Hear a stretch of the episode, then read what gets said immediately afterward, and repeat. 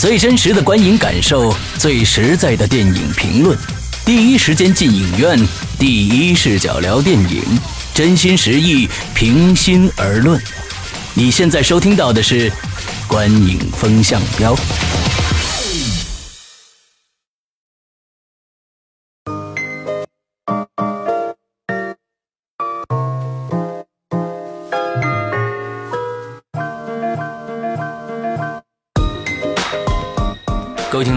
欢迎收听《观影风向标》，我是石阳。我是波米，我是玄木。呃，今天呢，跟大家聊一下，其实已经上映了几天了啊。呃，模仿游戏，今八十七届的奥斯卡金像奖的最佳影片提名和最佳改编剧本奖的一个电影，终于引进到中国了。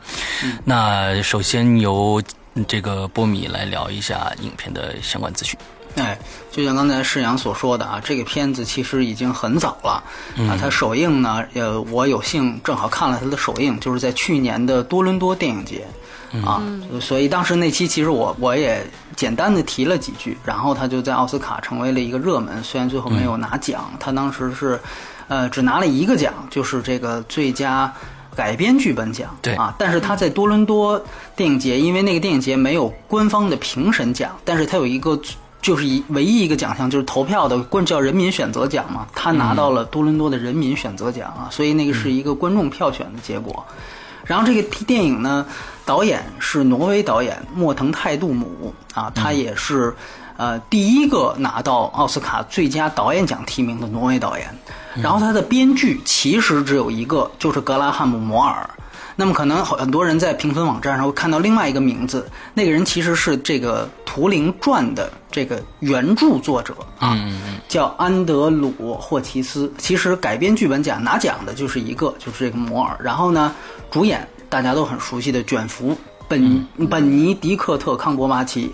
还有呃凯拉奈特利，这是两个绝对主角。然后其他的呢，有他的那个 team 的一些演员。对，当然了，还有这个里面演。军这个军情六处的这个大家很熟悉的马克斯特朗啊，哎，这个也在《王牌特工》王牌特工出出现过。对，这个片子呢，一共是一百一十四分钟，然后呢是二 D 版本，而且这次在大陆虽然隔了将近一年上映，但是没有删减。对，嗯嗯，目前就是这么个情况。哎，对，OK，好，那咱们就开始打分了。呃，还是剧情先来，波米多少分？呃，我是八分。嗯，哟。这是一个波米很高很高的分数了啊！嗯，对这个片子是相当相当肯定的。我是七点五，我是八分。好，那个玄木先来。好的，嗯，这个影片呢，其实呃上映的。就是在当时奥斯卡前后呢，我我已经看过了。当时其实，在奥斯卡的提名里边啊，我坦白讲，这个应该算是数一数二我喜欢的一个作品。嗯，那前两天呢，也又看了一遍这个电影，真的看了两遍吧，感觉就就第二遍看会有。更新的一些感受和感触会出来，所以从因为从剧情上来说啊，这个人物对我个人而言很新，因为我过去真的不知道有这样一个人物，就是咱们的计算机之父，他原来 人生是这么精彩，而这他的这一切的创造力，这个人的。这一生可以这样子，就让就永远想象不到的。嗯，那呃，这个影片其实他是在讲了图灵这个人的一生，也不是说一生吧，就是讲这个人他二战前后的。其实也算一生，从小就开始讲啊，对对对，算是他一生吧，因为本身他也没有没有啊，对对对，这这个生命真的很短暂，而他是呃用一种很怎么说呢？用几条线去穿插着把这个人的这一生讲述出来，而这种讲述的方式，它的节奏就像它里边的那种音乐的流淌的那种感觉。嗯，把这个人，呃，与他经历的那些那么不一般的生人生，加上他，因为他本身是同性恋嘛，嗯，就是这种个人的纠结和这个天才他，呃，与这个世界之间的那个关系。讲述的真的是很感动的，让我让我就会有一种感觉，说哦，这个人他生在这个世界上是有使命的。嗯，那同时，为什么我说我会给这个打这么高的分？从除了说我个人很喜欢剧情表达的，呃，让我对这个人的一生很感动之外，还有一点就是他很深刻的，其实体现了当时的那个社会，就是英国的那个社会，对于这个这样子一个为人类历史做了这么大贡献的一个人，嗯。的一种很残酷的。嗯。一种不能算是你你要说是惩罚或者怎么样去讲，就这种人性的呃很黑暗的一面。扼杀也是可以说对、嗯。人性的这一很黑暗的一面，或者这个社会它没有办法进步到那个状态，带给这个天才的一个泯灭。嗯。看到最后的时候，真的会让你觉得很难受，心里是一种是一种痛，嗯对这个嗯人、嗯这种天才的那种痛，是真的觉得就是感同身受的。嗯嗯嗯嗯嗯就就看完这个电影啊，就是让我评述它，我有时候有一种知道不知道该怎么去讲的感觉。嗯，但是就是因为这种感觉，会让我说这个剧情、这个电影对于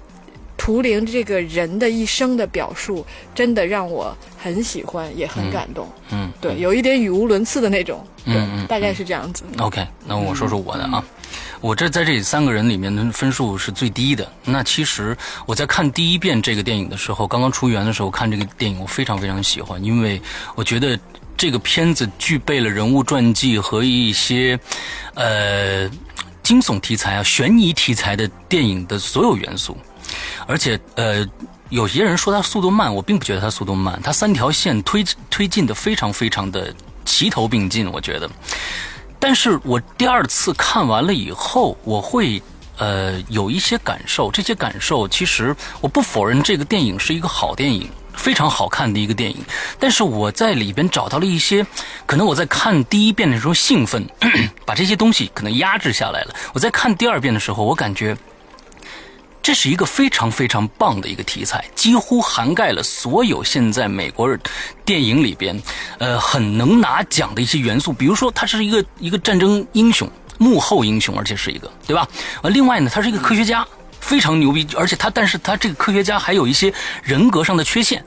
第三点就是一个社会非常有利的一个社会话题。呃，当时他最嗯，电影最后是一呃二零一三年的时候，呃，英国才给这个科学家评的反，对吧？我记得好像是二零一三年是，特赦的，没错没错。所以我感觉这是一个非常非常棒的一个题材。但是我我在这个剧，就从我们从整个影片来看，我觉得可能是导演的驾驭能力不太够，使得这个电影我觉得它的 段落是特别的明显。最开始是一个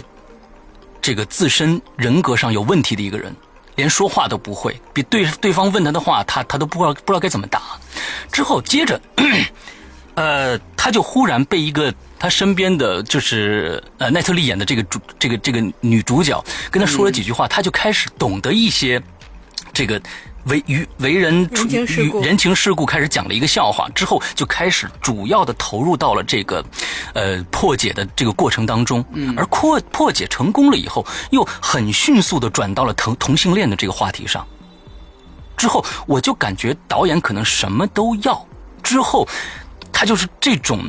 非常直的这种转变，我觉得让我就觉得有点稍稍的有点不适。他不像是去年啊，呃，奥斯卡金像奖里面有几个片子，假如说我们说人格缺陷的话，他做不到《爆裂鼓手》里面那个教练的那个那种极致，从头到尾做不到那个人的极致。接着，咱们呃，我们我们再说这个呃，他的呃人物传记这个东西，人物传记他又做不到这个呃，我们我们去年的万物理论，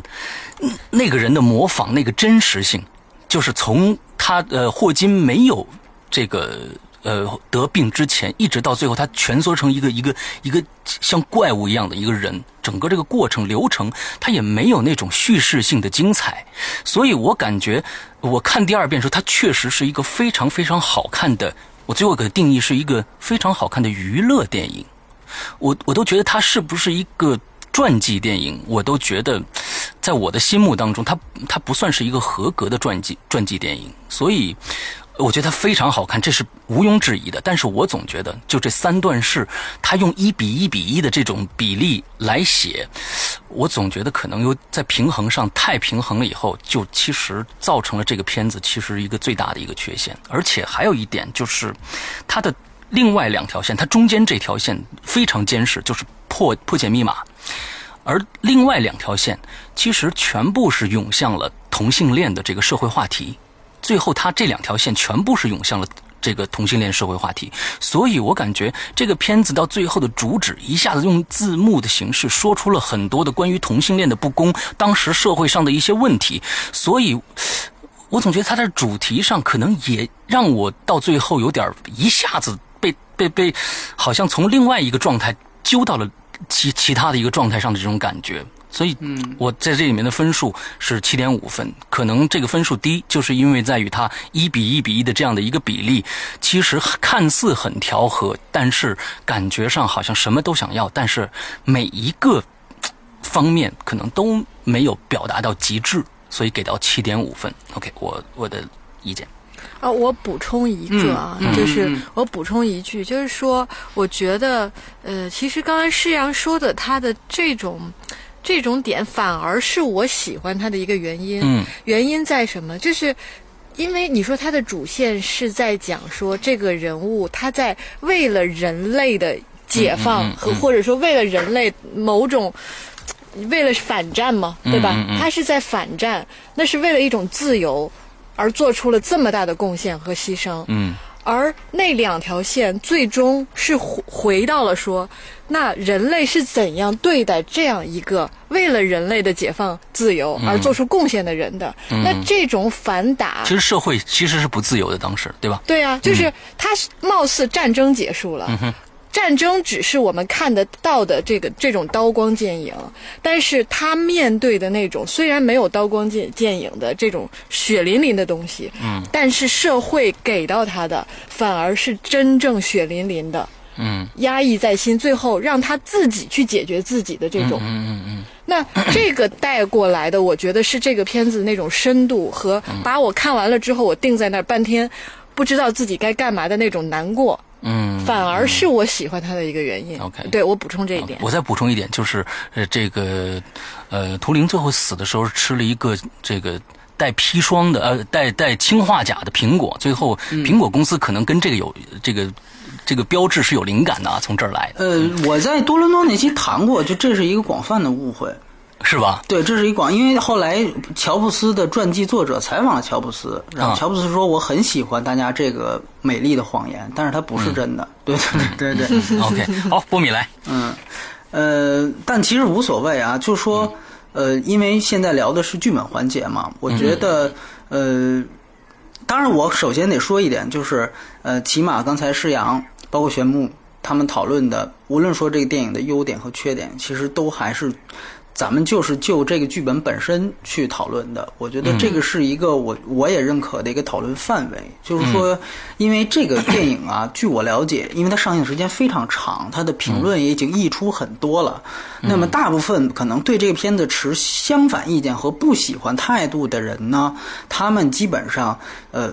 主要都是，比如说是图灵原来的粉丝啊，还有一些可能是理科生，就很了解啊这些这个呃在这领这个领域成就的人，就跟乔布斯的粉丝是一样的。嗯，那么很多人反感他的原因呢，都是因为觉得他跟真人，包括他的自传，包括真实的历史事件是就改编幅度是非常大的啊。嗯很多人是因为这个，所以就是对这个片子是有有很大的意见。呃我个人认为，因为其实我还是得说那句话，因为可能老听众啊耳朵都磨出茧子来了，但是每期我相信都有新的听众，我就还是想说，就是电影的改编跟真人和自传本来就没关系，它就可以没关系。电影的真呃真人和电影历史也不一定非得就一一一定要一样。一模一样啊，一定要一样，这个这个就你你就别看电影了，对吧？所以说，我觉得这个如果待会儿我们讨论到另外一些，比如说关于这个电影有提升或者说有问题的地方，这都不是因为它跟历史或者真人传记不一样，这个不是我们的评判标准，起不起码不是我的评判标准。那么，但是我们可以借这个为引子，就是说谈到剧本的话，嗯、比如说，呃我们发现，比如说图灵图灵粉和一些考据癖，他们反感在哪儿呢？比如说，它是一一方面是有一些细节，啊，比如我举个例子，像里面图灵在破解密码的这个过程当中，他是制造了一个机器嘛，对吧？嗯，这个机器呢，它在电影里面命名的叫克里斯托弗。但实际上呢，在真实当当中呢，并不是，并不是这个名字，所以这个等于是一个、呃，这个电影的一个改编。嗯呃，但是我个人觉得，这个恰巧这个改编就可以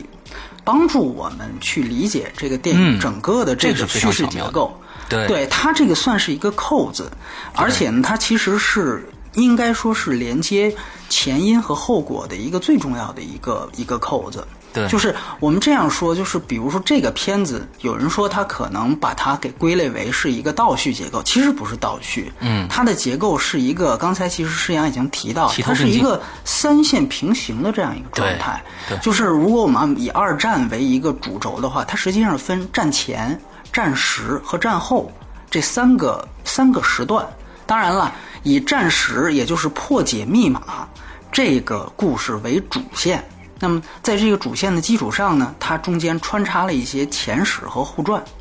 所以说，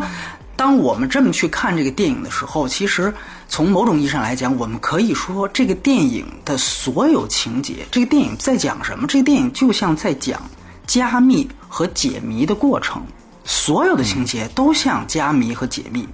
它通过它是两层加密和解密，一层是战时，就是二战当中图灵对密码的解密，这个是最明白的。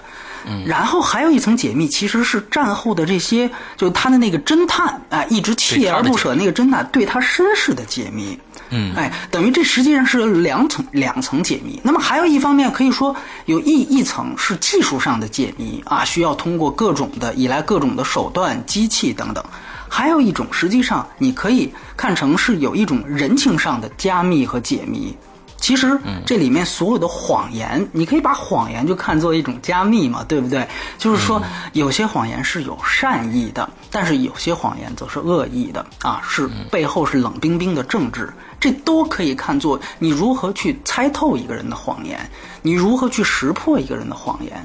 这个东西其实也是一个加密和解密的过程，所以当他把这三个啊段落平行的列在一起的时候，你可以清楚的看到这个解谜的过程。这个解谜就不仅仅是简单局限在一个简单的咱们说的一个啊呃叙事呃悬疑片的这么一个角度了，就是它除了在破解密码这个最表层的意思之外，它还有一层对身世的这么一种结构。当然，回到结构，我们说，因为怕观众看混，所以说呢，他呢用了在战后这个片段呢，使用了其实是那个那个探员和这个图灵的这个审讯时的图灵告诉他的对话，以这段对话其实是起到了一个旁白的作用。啊，然后呢，可能就形成了一种，就是好像，呃，后传在前面嘛，就形成了一种倒叙的感觉，但其实是是三线并行的。嗯，呃，我个人觉得呢，这个其实是他在剧作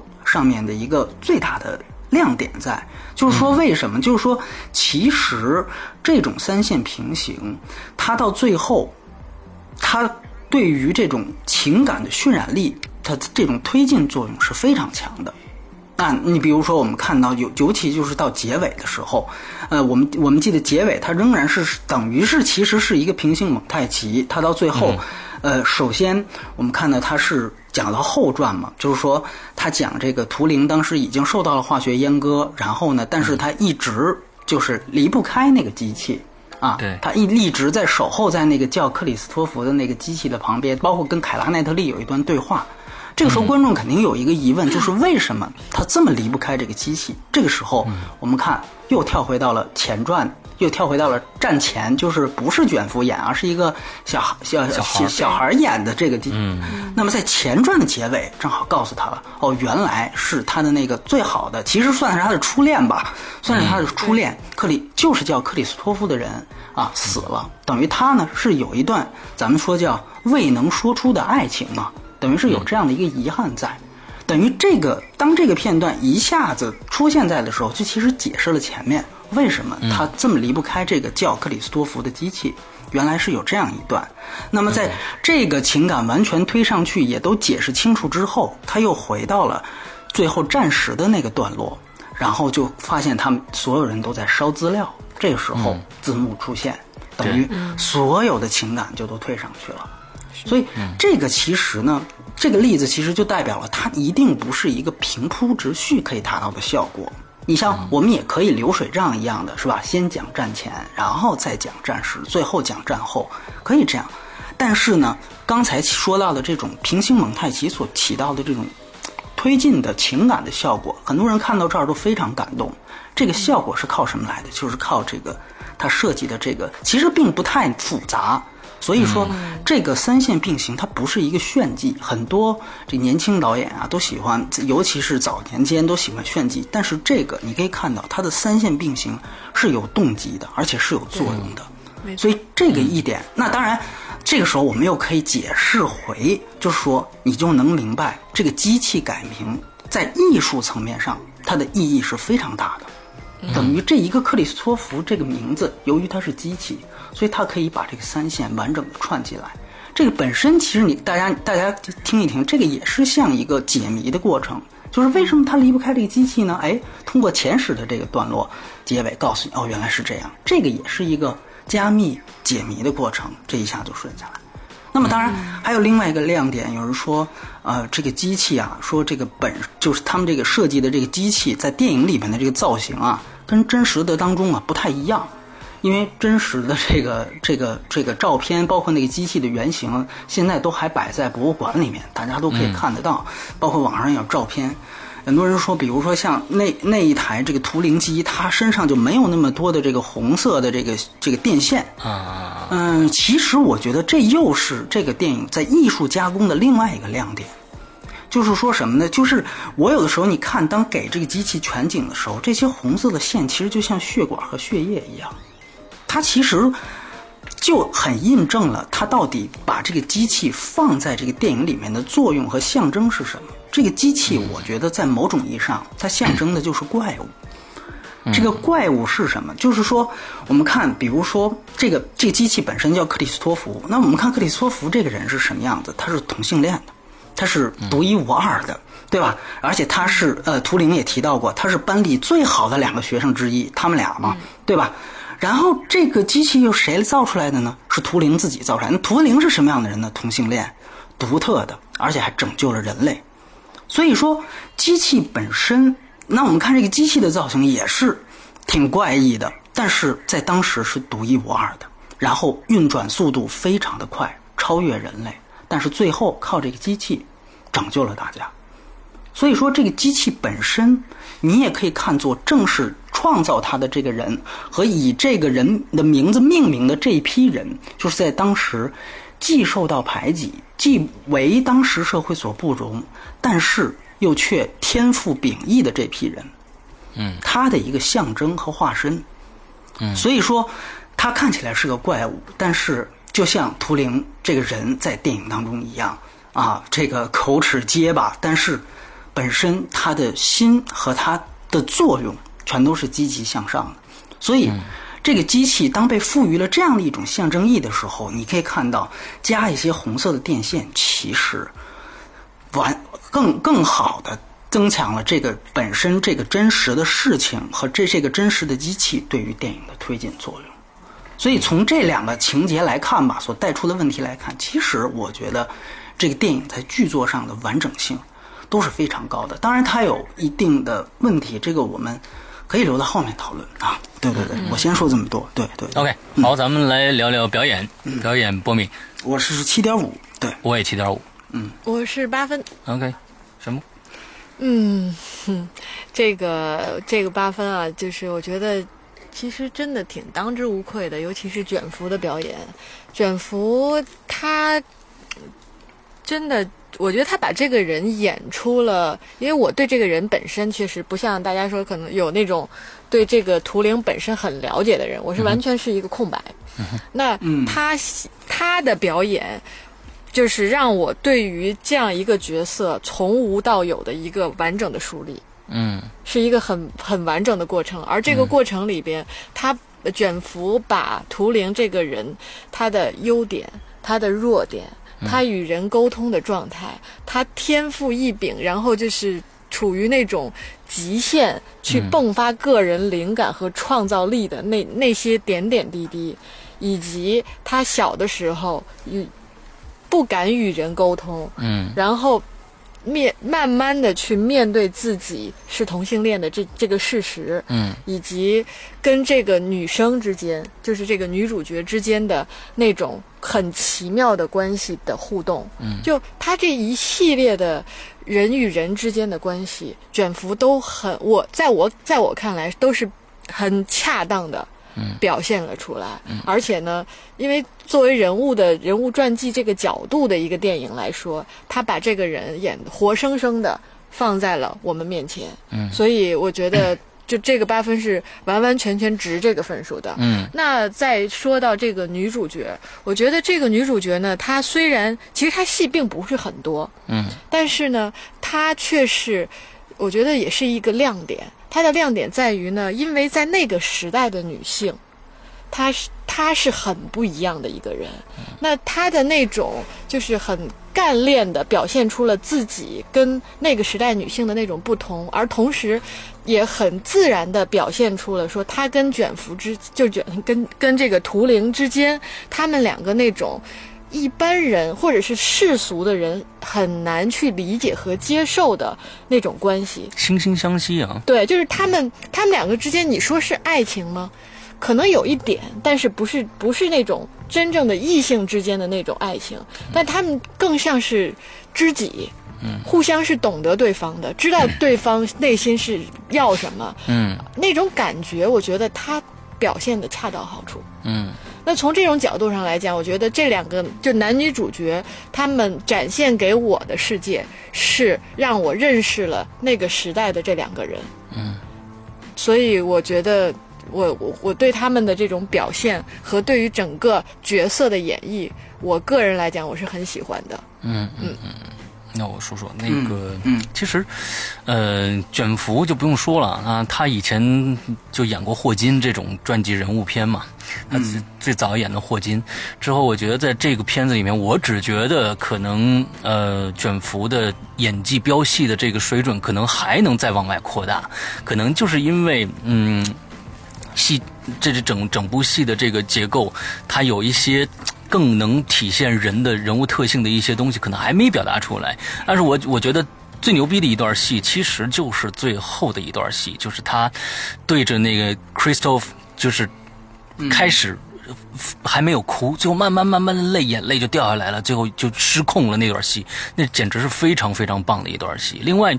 呃，奈特利呢不用说了，她也演过安娜卡列娜嘛，对吧？那个也是一个人物独独独角戏，是非常强的一个一个一个一个一个角色。所以他们在在这个里边，他虽然只演了戏份不多的一些一些戏份，甚至你说她是女主角都有点过分的这这个这么这么一个角色，那。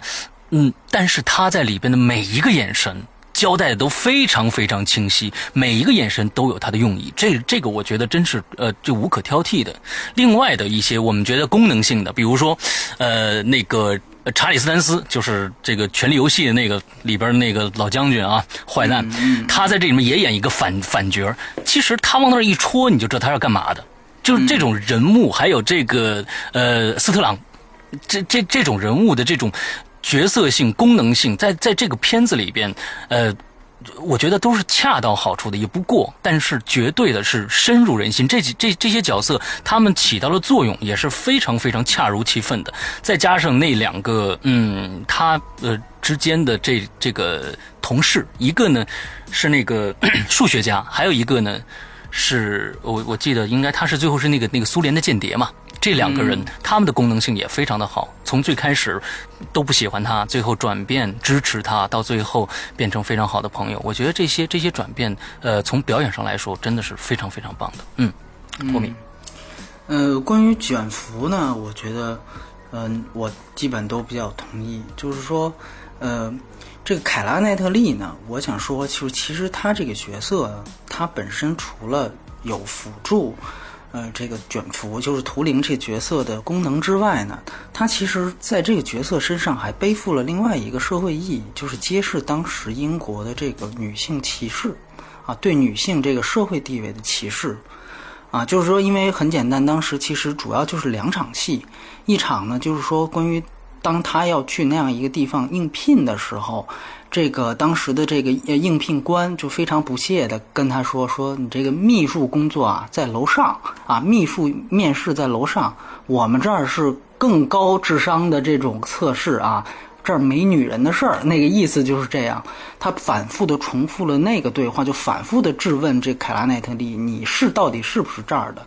一个是这个，还有一个就是当他获得这份工作之后，他的父母不让他去，不让他去啊。就是一就是觉得你二十五五岁未婚，你这个你赶紧你得你就得嫁了。二来呢就是跟这个一堆男人在一起工作呢啊有伤风化啊有伤风化。其实你可以看到这种保守性不仅仅是对于同性恋者了，那么它其实。也在当时，它反映了一个是对英国女性在这个社会地位上的这样的一种啊不公平，或者是有色眼镜在。所以这个角色，我觉得这一点是比较重要，而且它也形成了一个合理的动机。就像刚才两位说的，就是说他为什么能和卷福惺惺相惜呢？就是也是因为他们之间都其实是有这个被迫害的一面啊，所以说呢，呃，自然而然的也就也也就也就走到一起。嗯，除了凯拉的这个角色之外呢，我感觉就是说在配角上呢，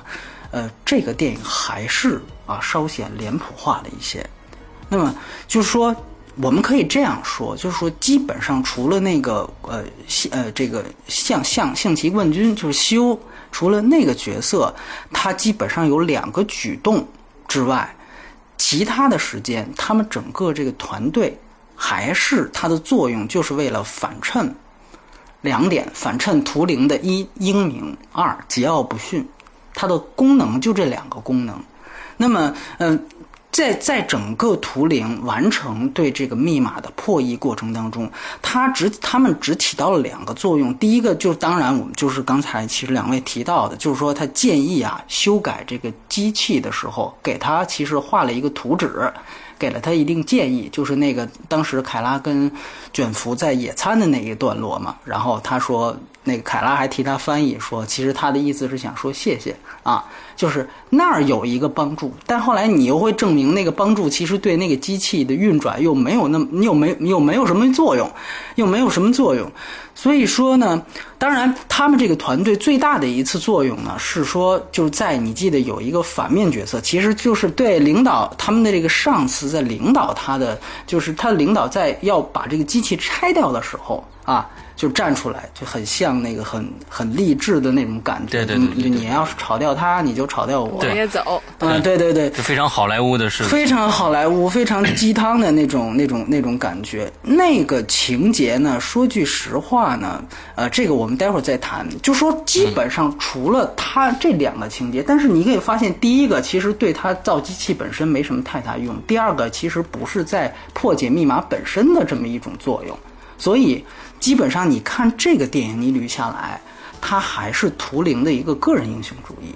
就基本上他的所有点，他就在电影里啊，我不现在没说真实情况，就在电影里面，基本上你看下来，你他会给观众一个印象，就是说这基个人本上是英雄主义哎，图灵一个人搞定的，一个图灵一，所所以说他虽然不是一个这个动作片啊，我们说那施瓦辛格那种独闯龙潭那种，但是实际上它。作为一个传记片，它在破解、讲破解密码，还是一个个人英雄主义状态，只是不见刀枪而已，对吧？对。那那么所以说，但它这个点是有什么用处呢？我个人感觉，所以这一方面他当然对图灵的这个人物塑造是起作用，那另外一方面，他就必必然的会造成了对于这些啊其他配角的，除了凯拉以外的其他配角的这样的一种啊脸谱化的存在。那那么，所以那对于这个这个图灵这个人本身，我个人感觉就是说，如果我们呃，其实我其实有部分意见是有些同意刚才施阳说的这个点，就是我个人觉得这个戏可能有一个吹毛求让我吹毛求疵的地方呢，是在于他把图灵塑造成了一个耶稣受难状的这样的一个一个一个一个样子。就说第一，首先。他是一个超越一般人的这么一个人，就说基本上啊，我刚才施阳提到，就是说除了他有结巴或者说桀骜不驯的地方，但你其实仔细想想，这些东西都是点缀性的。嗯，他无论是结巴也好，还是桀骜不驯也也也好，他没有在这个真正对剧情造成什么负面影响。而且这种结巴本身也就是一个装饰而已，就像我们提学那个《捉妖记》那踢，就是这个呃井柏然的这个瘸腿一样，它是一个装饰性的东西。其实你仔细想想看，就图灵在这个电影当中，他的人性是无瑕疵的。嗯，所以我为什么说是他是耶稣？他这个在这个电影里面，这个人被塑造成了一个无瑕疵的人性状态。这个是通过什么情节？各种情节呢？他都给他一些争议情节，他都给他加了很多的保险，比如说道德保险，比如说像我们提到了这个行婚的这个这个这个事儿，他跟凯拉奈特利行婚。那么当他说出了这个结果之后呢，实际上当时就让凯拉奈特利必须编剧通过他的嘴来说，其实你是同性恋这事儿，我早就看出来了。对啊，就是说，那这个其实就减低了这个行婚本身的这种道德争议感啊，就是说我我早就知道了，而且呢，他当时告诉他为什么要告诉你我是同性恋呢？其实我是为了救你，对不对？我是为了这个呃，因为当时其实马克思特朗那个军情六处的那个官员要跟他做政治交易嘛，其实拿的这个交易筹码就是凯拉奈特利。啊，就说他其实那儿有一些他不应该有的资料，如果你不听我的，我就把他给弄掉。那么，他为了让他远离这个政治漩涡，所以呢，等于就是像好像编了一个善意的谎言，就告诉你我其实根本是在利用你，对吧？嗯，所以我就把你，但实际上他是不是真的有利用他的那一面呢？这个东西由于有了这样一层更深层的动机，所以基本上就把它合理化和洗白化了。然后另外一个点呢，就是在于，这个关于他这个呃救不救同事哥哥的这么一个事儿，同事的兄弟这么一个事儿，就是说，当他破解完密码，并且发现德军要对英国的一支这个商船还是什么要进行进攻的时候，他们同事当中有一个人他说：“我哥哥其实就在那个船上，啊，你们可以救他。”呃，这个这个段落当时显示出了，就是这个，我觉得。是一个常理的行为，就是图灵他作为一个理性极其大于啊这个感性的一个人，他第一反应肯定是这样，就是说你绝对不行，你这个要是顾全大局，对吧？那么，但是呢，他为了加这个保险，他立刻就让其他的同事也立刻就等于是已经被图灵像洗了脑一样，或者说呃或或者说是马上就被说服了，就所有的人都站在图灵一边，然后去制止这个人去打电话。但说句实话啊，这个情节在我看来，尤其第二遍看的时候，我个人觉得呢，呃，呃，这个情节加在这儿是不是合适，是值得商榷的。因为我当然明白他要表达什么意思，就是说他其实要体现战争的残酷嘛，对吧？就是说你为了更大层面的利益考虑，可能必须要有人牺牲，这本身不能赖任何人，他只能赖战争是很残酷。但是我个人觉得，这种判断其实不该由他们来做。啊，就不该由他们这个层级的人来做他们的工作。我很同意里面修的一句台词，就是说，其实那句台词也也也是启发了我，就是说，其实他们作为密码的破译者，他们本身工作已经完成了，工作已经完成了。嗯，那么如果就是说这个这个这个消息告诉了上面，上面怎么判断，那是政治家和军事家的事儿。而且我相信，就当时他所描绘的和历史上真实的二战环境，那些政治家肯定也会做出相同的判断的。就你要是指望政治家去救他哥哥，这个可能是一个挺扯淡的事儿。对对，但是如果说你要让他们说，哎，你不能救这小的，你你得去，这个不用你提醒，或者不用你去摔电话，你告诉了上面，上面也自然会有那样一层考虑。政治家们只会考虑最大的利益，他们不会去在乎这一，所以那个情节为什么要加？本身它其实还是在。呃，一个是表达战争残酷，另外一点就是还是在促进，就是对于观众情感渲染这方面的动力。那个时候，其实很多观众看到那儿是非常揪心和心酸的地方啊。那么从另外一点，我们就说，一个是把它耶稣化，另外一个当然就是受难。那么其实他为了强化他受难的这个点，就他其实制造了很多的在配角上制造很多的丑角。就完全是一个反面角色，比如刚才提到那个上司，啊，因为我刚才我们刚才说，唯一一个说让这个团队有一些作用的，就是这个团队起来，在那个上司要拆掉机器的时候保护他。但说句实话，你仔细想想看，就是说这个上司呢，他呃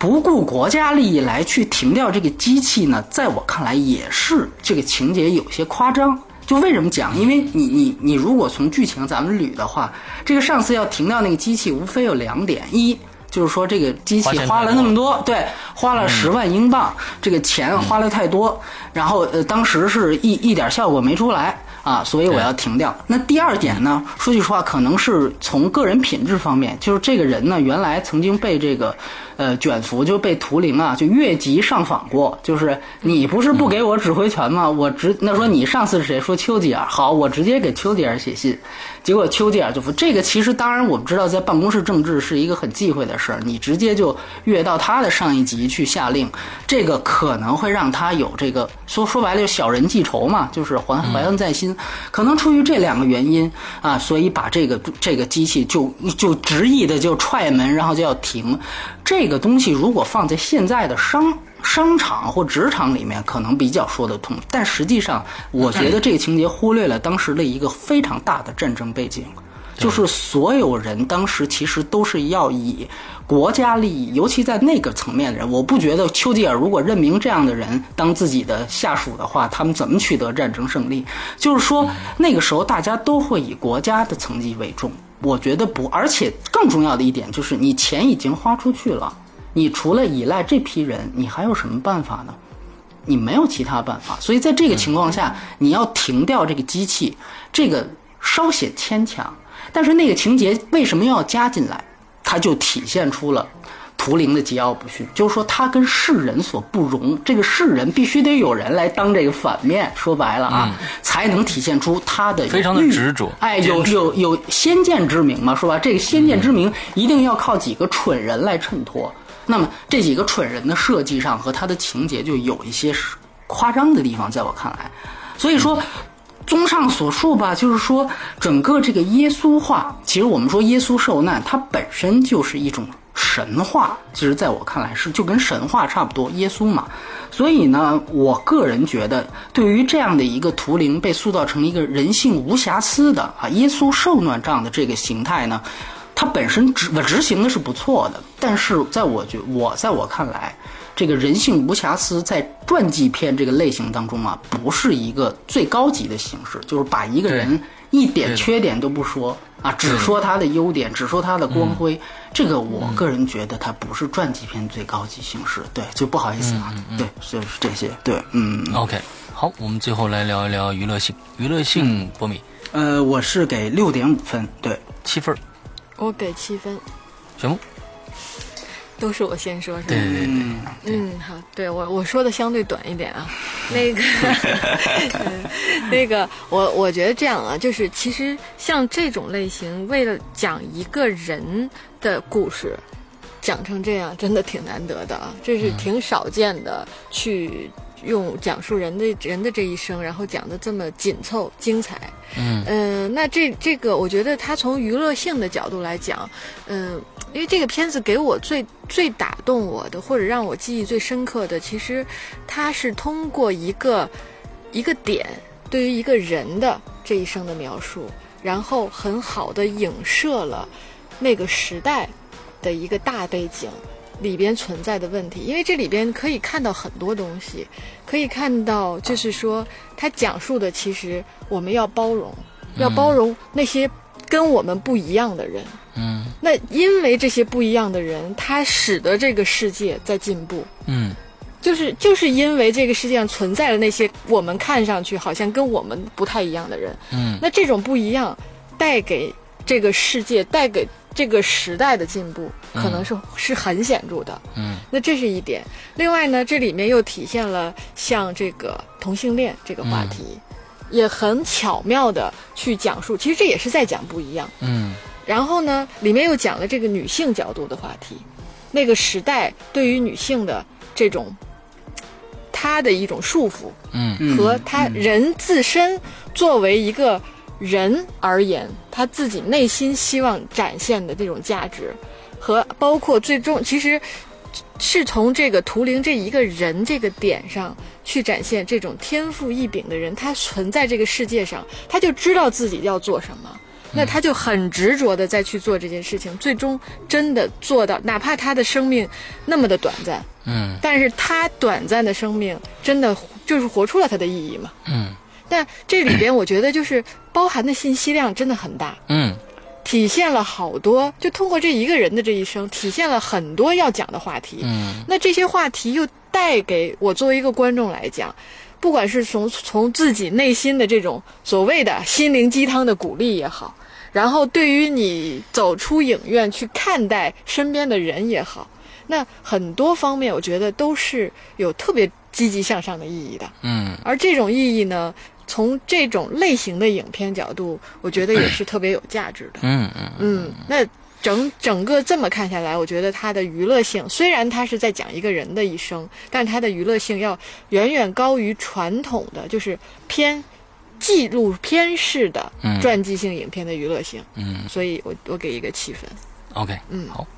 嗯，我觉得神木说的都非常好啊。这部片子就跟刚才我说的是，就是说，它是一个非常非常好看的片子，它里边包含了各种各样的元素。我们知道有有战争题材，有英雄题材，有高科技题材，你知道吧？这是讲着电脑之父。之后，呃，励志心灵鸡汤题材，之后还有社会话题题材，还有一个非常古怪的，但是天赋异禀的科学家。所以我觉得这个不单单是一个从它的意义上来，它不单单是一个传记性，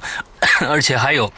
破解密码这种悬疑题材，所以它真的是一个包罗万象的一个非常好看的电影。那么娱乐性不用说了，有这些题材，你一定会觉得这是一个非常好看的好玩的电影。另外还有卷福这样一个现在被万千男女所追崇的这样的一个明星，我我觉得那它的娱乐性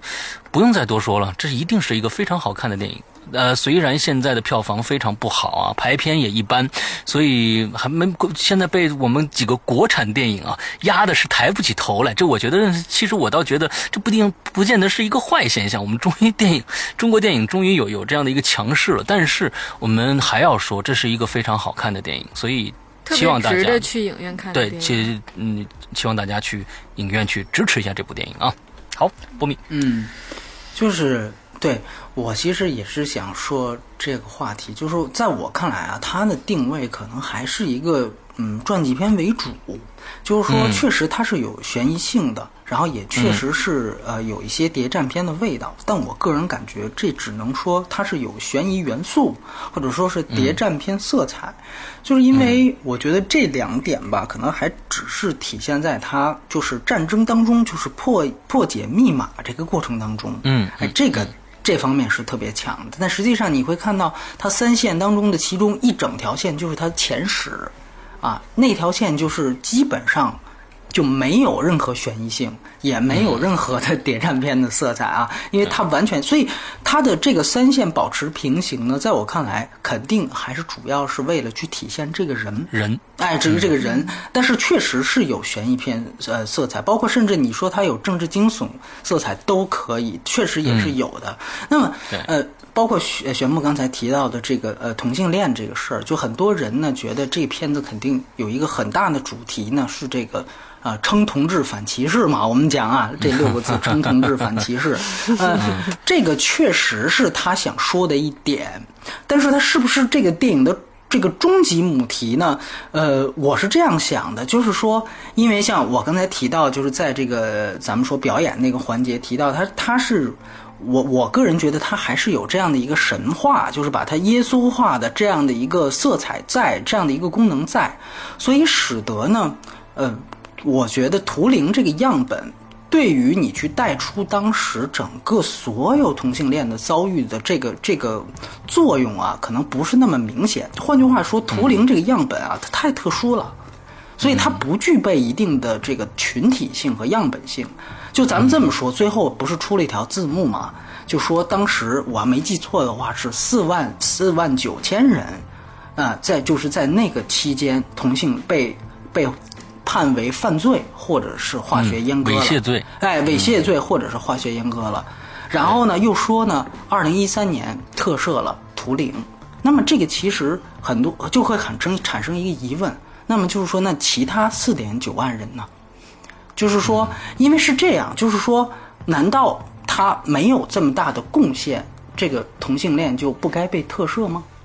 嗯，那就是说，呃，就是说，只只以只有他救了国，甚至是拯救了全世界，他的这个原来的罪行才被平反。那么，其他四点九万人因为没有被平反，呃，因为没有这么大贡献，那么所以还是这个状态。所以说我个人觉得呢，呃，他这个字幕首先加的啊，这个就本身还是服务于塑造图灵的这个人，对对，然后呢。就说能体现出它的样本呢，是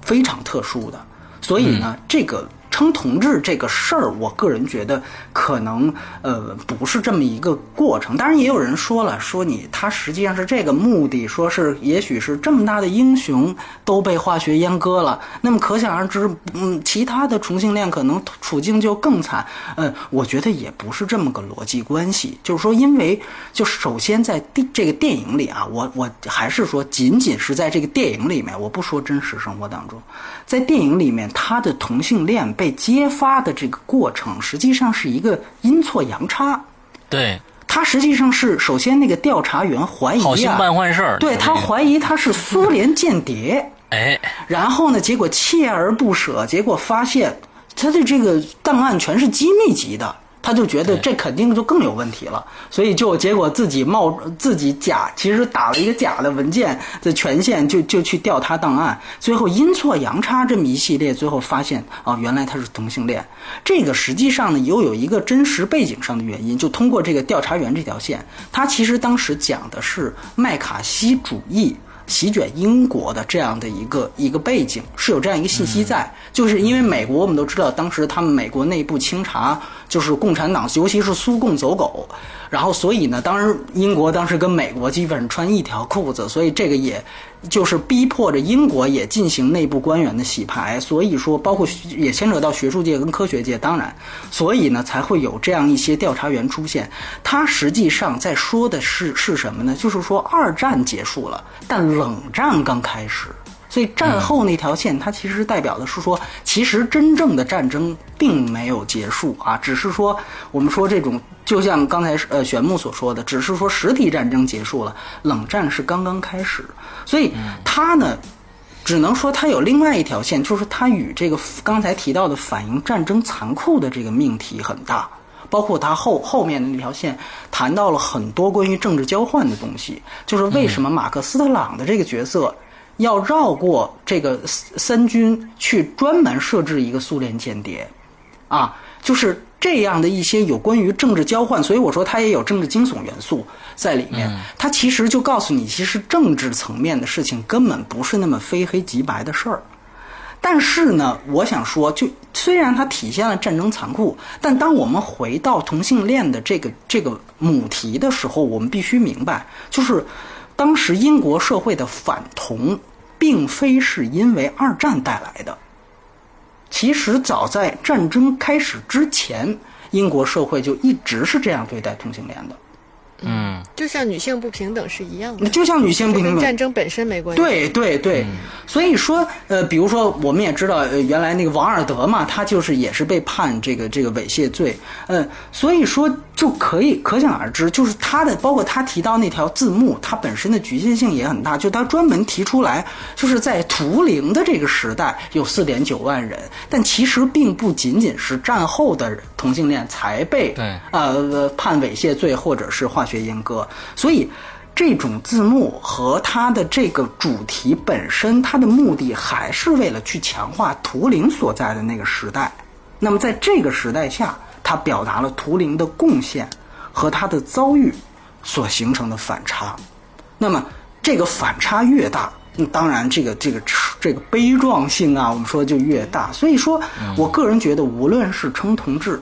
还是反映战争残酷，它基本上都还是服务于要把这个图灵塑造成他的这个一种神性人格啊，神性人格。他把战争描写的越残酷，图灵对战争的这个作用自然就反衬的越大。那么，同志的遭遇啊越惨，他这个受难的这个悲壮性啊也就越惨。所以说这个。呃，就编剧本身，它还是一种，因为我们知道西方经常塑造一个人物，就会把他塑造成西方呃这个耶稣受难，因为这跟西方的宗教是有关系的，对吧？我们看，比如说，甚至像大片里《钢铁之躯》也是这个这个路数，所以这个路数本身还是一个很传统的一个路数。呃，而且要讲一个小花絮，就是，呃，这个这个编剧就是这个摩尔啊，他在拿奥斯卡的时候，他说了一个言论，就说自己也是十几岁就被别人叫怪人，然后呢，但是一直就是执着着，最后的终于走到了现在这个舞台上。当时那段演讲是特别精彩，然后全场都起立为他鼓掌。但后来呢，也有人就扒就说，其实这个编剧啊，摩尔这个人他其实不是同性恋。但是呢，就他当时就在在演讲的时候，就所有的话都想把自己塑造成一个同性恋，因为我们也知道，在奥斯卡这样的一个呃，尤其在美国这样一个社会，你一定要对你要体现，比如说我是黑人的话呢，哎，我是这个同性恋，就占便宜。对，曾经受压迫的这个群体呢，确实就会占便宜。当然，我不评价他是不是写这个剧本是有奥斯卡这种投机性，在这个留给所有人去讨论。我只是觉得确确实实，呃，他这个电影当中究竟是谁主谁次，我的想法是这样。当然，最后可能再说一稍微延展性的话题啊，就是可能是关于传记电影。因为我觉得很多人都，我们也很难得啊，讨论这样一个传记片，就是尤其了解这个人，我觉得是很有必要的。对对对，就是说，其实我觉得所有的传记电影本身，它其实是可以作为一个引子。你你如果真正通过这个电影，比如像玄牧这样的观众，他可能之前完全不知道图灵这个电影，让你知道了图灵，并且觉得它大概是那样一个方向，我觉得就很厉害了。那有些人可能觉得，呃，我需要去深入了解，那么他到时候再会去自己去查资料什么的。我觉得，嗯，哪怕你相信跟电影不一样，那也没关系。这个电影的作用已经够大了，它的它的作用就到这儿。所以我也觉得不应该不宜要求说传记电影一定要做到百分之百真实。我举个例子，你就是因为也是前几周这个乔尔纳什。就是这个呃诺贝尔奖的获奖者啊，那个数数学家乔尔纳什刚刚去世嘛，好像是因为这个车祸还是什么原因？车祸，车祸。哎，因为我们都知道乔尔纳什他的经历曾经被改编过一部特别有名的片子，叫《美丽心灵》。美丽心灵，朗霍华德导演的那个片子拿了奥斯卡，拿了奥斯卡。呃，最佳影片、最佳导演啊，都拿了。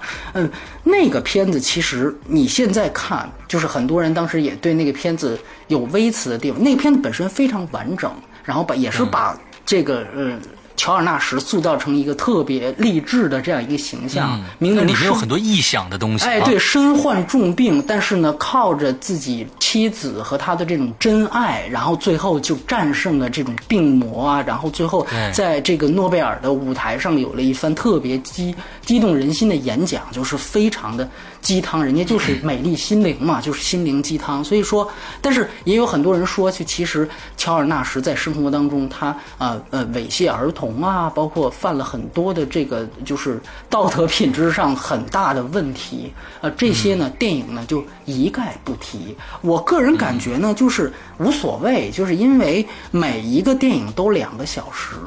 你不可能把人的一生的所有的东西什么都都装进到里面来。所以你现在，你即便没有真实的这层关系，你去看《美丽心灵》，它的完成度仍然很高啊，甚至不不输，我觉得不输《模仿游戏》这部电影。所以说，我个人觉得，除了这个这个人物的家属之外啊，其他的人我觉得都不用费，而且。就这么说，你了解的真实，嗯，就一定是真实吗？你能了解一个人全部的这个这个历史吗？就是说，你想想看，比他们更有名的人，拿破仑也好，希波希特勒那些人也好，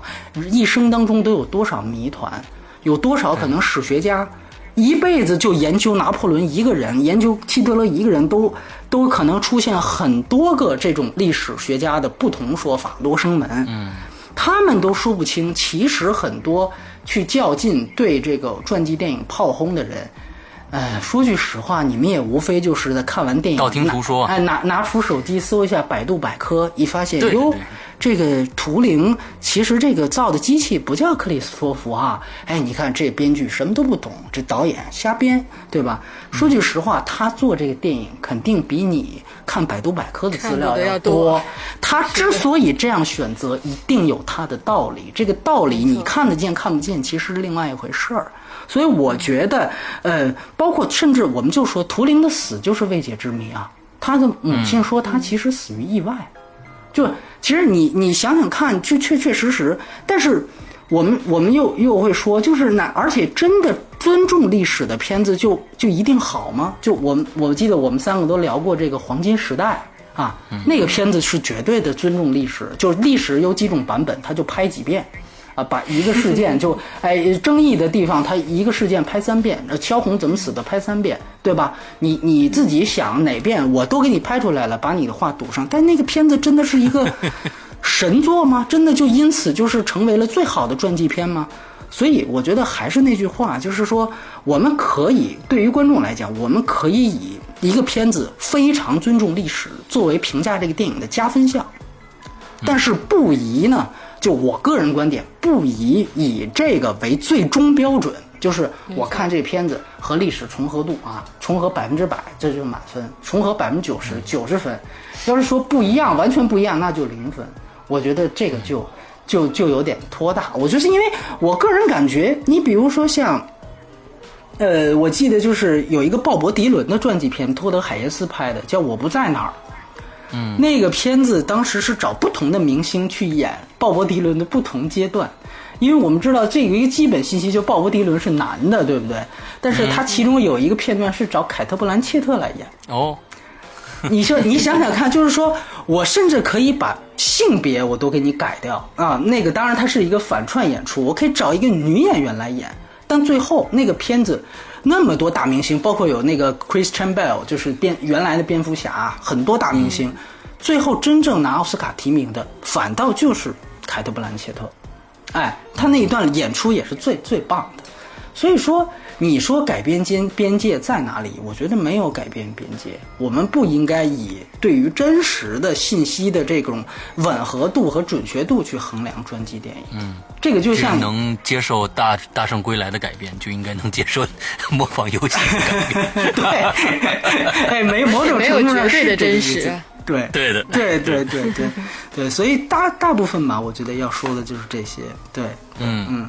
OK，那我们今天这部电影，呃，模仿游戏的综合评分是七点四分，算是我们这个最近比较高的了。我们最近的高分的片片子非常非常多，七点三呐，七点七点，都都都都是比较不错的。因为今年暑期档还是还是挺好的。对，而且我觉得我们之所以要做这个片子，就是因为确实是在国产保护月里面啊。我们真的是，而且是不仅仅是就是前不着村后后还不着店，就是可能真正要做进口片，可能得到八月底了，还得一个月，对，还得一个月。就在这一个月期间，所以难得我们说，要不然就做小小杨肖恩嘛，然后要不然就做这个电影，对，所以说我觉得为什么明明知道它的这个话题性已经票房不可能是那个样子啊，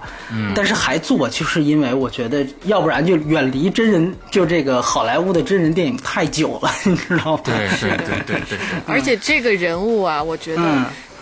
就作为不了解他的人去了解这样一个人物是很值得的。嗯。单纯从这个角度上去了解，就认识这么一个人是很好的。嗯嗯，OK，那我们接下来呃下一个电影会做什么呢？现在就好像没有特别呃，我个人觉得，对，确实从话题性再到品质，我说句实话，就我的了解和观感而言，可能在八月十三号的肿瘤君之前，嗯，都未必有一个我们可以在这儿就拍板跟大家承诺说这个电影既有的聊又会不错的片子，我觉得可能嗯都没有那么一部，对吧？因为所以大家。呃大家也知道，我们是一个非常任性的节目，就我们最近更新的非常频繁，那可能中间就会就会有有一段时间，甚至有半个月的时间，可能没有节目，所以大家就等一下吧，好吧？哎，但是有没有必要跟大家说一下接下来会上什么片子？那好好好，波米，哎，是这样，就是说我个人觉得，起码到应该是明天有一个这个彭氏兄弟，这个施洋肯定听说啊，过，我知道，知道，哎。彭发拍的这个通叫《通灵之六世古宅》，就是对对，通灵古宅，哎，严格按照去年卖四亿的那个京城八十一号的那个，你看又是哎古宅啊，就是这种对，又是暑期档，就是严格定制这么一个片子。呃，但是呢，应该说这个烂片相也是十足，大烂片相十足。然后接下来呢，会在七月底，应该是三十号的下午六点钟就会上映一个呃神秘导演拍的这个《杨贵妃》。杨贵妃以后还有什么电影呢？呃，杨贵妃以后呢，呃，应该还有一个就是大家原来我啊，明天还会二十四号还会上一个《命中注定嗯，对》啊，是这个廖凡跟汤唯主啊演的。汤汤唯监制是冯小刚，但这个片子呢，呃，据说也是一个比较糟糕的电影啊，呃，这个大家应该有放低心态去看，它肯定不是北西，看过的人都说它不如《北京遇上西雅图》啊。然后三十号还有一个林岭东的片子，啊，林岭东的片叫《迷城啊，主演是古天乐、余文乐和佟丽娅啊。然后同天当然就。我们说了，咱们我们曾经聊过的这个太平轮的第二部啊，第二部彼岸这个上映啊，这个这主主创还是那些。据说这次真的上传了。对，但是我可以告诉大家一个信息，就是这个片子是找徐克呢重新剪辑了一遍，所以以至于呢，他把上集的很多片段据说也剪进来了啊，嗯而且呢也，就是没看过上集的，就看也不会受任何。对，他是这个意思。但是看了上集的，是不是就前三分之一就就不知道在干嘛呢？我觉得有这个可能，因为上集也不是那么好嘛，对吧？我要又要忍一遍黄教主的，因为黄教主上集死了，对不对？死了，对对，你还好。结果发现这个后三分之一又 续上了，哎，对。那个片子呢，就是呃，反正因为第一集的样子，我个人觉得可能嗯大家应该心里也有数啊，就是说它肯定不是泰坦尼克号啊，所以说是这样。然后八月六号有个破风，是林超贤导演的。啊对，是一个运动题材的，是他运动题材三部曲嘛？还上一部是激战打拳击，这一部是自行车啊。彭于晏还是彭于晏，然后基本上还有一个新步步惊心，是不是？我就可以不说了？对对对，嗯，对，不可以，可以不。然后还有一个黑黑猫警长之翡翠之星，哎，这就是我跟大家在《大圣归来》里说的那期啊，就是原来那个我是狼，对对对对对哎，那个是导演的，对对对，把那个导演的。哎的新作啊，新作。而，且看了这个介绍预告片里边，居然说的是上海话，嗯，哦对哦，这个这个有些意外啊，好吧。里，面里面居然说是居然是上海话，啊，对，然后基本上差不多了吧，然后烈日灼心在在月底，没那那个在八月底，八月十三号是滚蛋吧肿瘤君。对我觉得我们介绍到这儿就可以了待一下对，我们介绍到这儿就可以了。对对对，其实我们觉得可能会做的，还有可能做的，有可能是这个，我觉得太平轮到啊有可能会说一说是啊，但是大家不要抱太大的希望处。女座强迫症嘛，就是上集不说，啊呃，上集说了，下集不说，这个要崩也不是，你。小时代》我们就没做，对，而 我们去看一下，我们看一下。假如说真的是没什么说的，那我们就我们就算了。大大大家没看我们出啊，这一集没出，大家没看的也就算了，哎就别去看。就是我可以告诉大家分享一个特点，就是这个期又是这样，就是明明都安排媒体采访了，但是呢，嗯在采访之前不给媒体看片。就直到现在，这个片其实他早就拍完了，我们都是拍好几年了，他就是不给媒体看，所以呢，就从近期啊，我摸出一个规律，就是基本上媒体看片没有，或者是基本上是提前半天才有媒体场，就跟没有一样的。道士下山，对，有这么几部，就比如说横冲直撞好莱坞、道士下山。嗯啊，还有一个就是太平轮下，所以这个呢，其实可以。而你像比如说，自己质量没信心对，比如像这个像煎饼侠，这个路演啊，早就在甚至哈对恨不得年初就开始了，对吧？对生怕大圣归来对大圣归来，生怕别人不知道，一月份就开始路演了，所以这个某种程度上呢，也是一个 规律，可以可以，反正我可以告诉大家，太平轮呢是到现在。啊，都不给媒体在看这个看片，对，所以呢，嗯就是谁都不知道它到底剪成了什么样子，这给大家做自己做判断嘛。对对对对，好，嗯好好好嗯嗯，OK，那今天的节目呢到这儿结束了。我们现在的节目越来越长的，时间就又快一个半小时了。那么希望大家听得开心，这一周也开心，拜拜。拜拜。拜拜。